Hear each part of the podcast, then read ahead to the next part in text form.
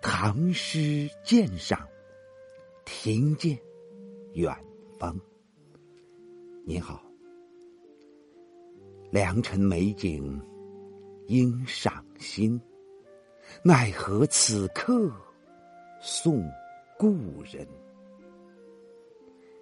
请您欣赏《宋元二使安西》，作者王维。渭城朝雨浥轻尘，客舍青青柳色新。劝君更尽一杯酒，西出阳关无故。人，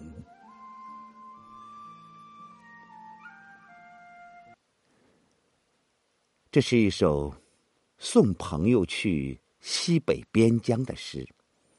安西是唐中央政府为统辖西域地区而设的安西都护府的简称，治所在龟兹城，也就是今天新疆的库车。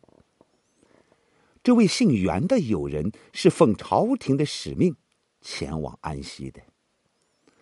唐代从长安往西去的多在渭城送别，渭城也就是秦都咸阳的故城，在长安的西北，渭水的北岸。前两句写送别的时间、地点、环境、气氛。清晨，渭城客舍自东向西一直延伸，不见尽头的驿道。客舍周围驿道两旁的柳树，这一切都仿佛是极其平常的眼前景物，读来却风光如画，抒情气氛浓郁。朝雨。在这里扮演了一个重要的角色。早晨的雨下得不长，它刚刚润湿了尘土，就停了。从长安西去的大道上，平日车马交驰，尘土飞扬，而现在，朝雨乍停，天气清朗，道路显得洁净、清爽。易清晨的“易”字是湿润的意思，在这里用的很有分寸，显出这雨澄澄而不湿漉，恰到好处，仿佛天从人愿，特意为远行的人安排一条清晨不扬的道路。客舍本是寄旅者的伴侣，杨柳。更是离别的象征。选取了这两件事物，自然是有意关和送别的。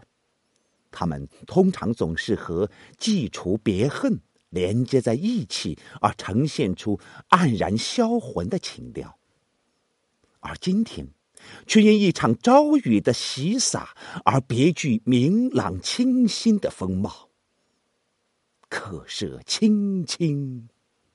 柳色新，平日路尘飞扬，路旁柳色不免笼罩着灰蒙蒙的晨雾。一场朝雨，才重新洗出它那本有的清脆的本色。所以说，新，又因柳色之心，映照出客舍青青来。总之，从清朗的天宇。到洁净的道路，从青青的客舍到翠绿的杨柳，构成了一幅色调清新明朗的图景，为这场送别提供了典型的自然环境。相反的，倒是透露出一种轻快而富于希望的情调。清晨，青青。心，等等词语，声韵轻柔明快，加强了读者的这种感受。绝句在篇幅上是受到严格限制的。这首诗对如何设宴饯别、宴席上如何频频举杯、殷勤话别，以及启程时如何依依不舍、登城后如何瞩目远望，等等，一概的舍去，只捡取饯行宴席即将结束时主人的劝酒词：“再干了这一杯吧。”出了阳关，可就再也见不到老朋友了。诗人就像是高明的摄影师，设下了最富表现力的镜头。宴席已经进行了很长一段时间，酿满别情的酒已经喝过了多巡，殷勤告别的话已经重复过多次。朋友上路的时刻，终于不能不到来。主客双方的惜别之情，在一瞬间都达到了顶点。主人的这句似乎脱口而出的劝酒词，就是此刻强烈深挚的惜别之情的集中表现。三四两句。是一个整体，要深切理解这临行劝酒中蕴含的深情，就不能不涉及西出阳关。处于河西走廊近西途的阳关，和它北面的玉门关相对，从汉代以来一直是内地出向西域的通道。唐代国势强盛，内地与西域往来频繁。从军或者出使阳关之外，在盛唐人心目中是令人向往的壮举。但当时阳关以西还是穷荒绝域，风物与内地大不相同。朋友西出阳关，虽是壮举，却又不免经历万里长途的跋涉，备尝独行穷荒的艰辛。寂寞，因此这临行之际，劝君更尽一杯酒，就像是浸透了诗人全部丰富深挚情意的一杯浓郁的感情琼浆。这里面不仅有依依惜别的情谊，而且包含着对远行者的处境、心情的深情体贴。包含着前路珍重的殷勤祝愿。对送行者来说，劝对方更尽一杯酒，不只是让朋友多带走一份自己的情谊，而且有意无意的延宕着分手的时间，好让对方再多留一刻。西出阳关无故人之感，又何尝只属于行者呢？临别依依，要说的话很多，但千途万绪，一时竟不知从何说起。这种场合，往往会出现无言相对的沉默。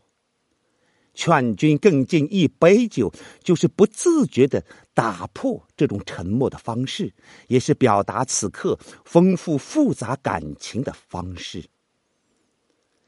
诗人没有说出的，比已经说出的要丰富的多。总之，三四两句所捡取的，虽然只是一刹那的情景，却是蕴含极其丰富的一刹那。这首诗所描写的是一种最有普遍性的离别，它没有特殊的背景，而自有深挚的惜别之情，这就是它适合于绝大多数离别宴席演唱，后来编入了乐府，成为最流行、传唱最久的歌曲。作者刘学凯。让我们再听一遍。宋元二使安西，王维。渭城朝雨浥轻尘，客舍青青柳色新。劝君更尽一杯酒，西出阳关无故人。